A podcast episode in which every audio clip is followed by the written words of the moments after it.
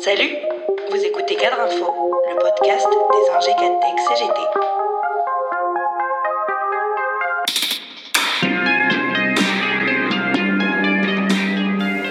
On se souvient de la grande passion affichée par Emmanuel Macron pour Georges Clémenceau, dont il a cru bon annexer l'image à l'occasion des célébrations du centenaire de la fin du premier conflit mondial en 2018.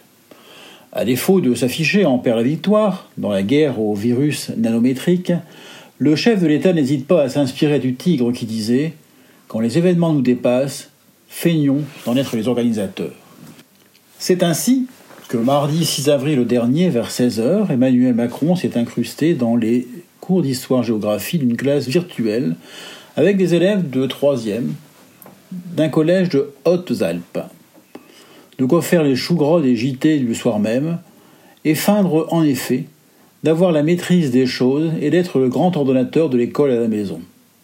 Et par là même, tenter de faire oublier à quel point cette première journée de télétravail et de classe à la maison avait pu être un nouveau cauchemar pour des milliers de parents.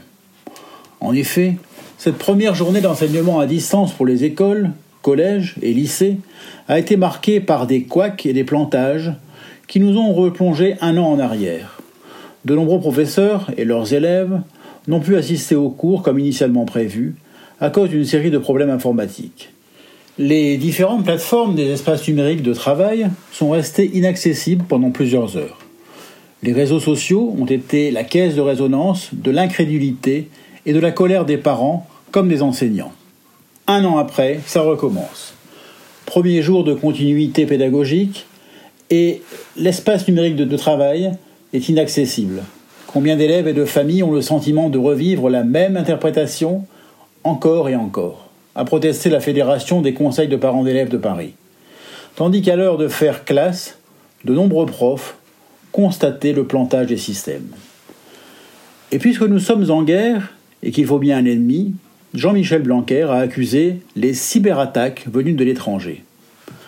Bien vite contredite par Mediapart, qui évoque une fable.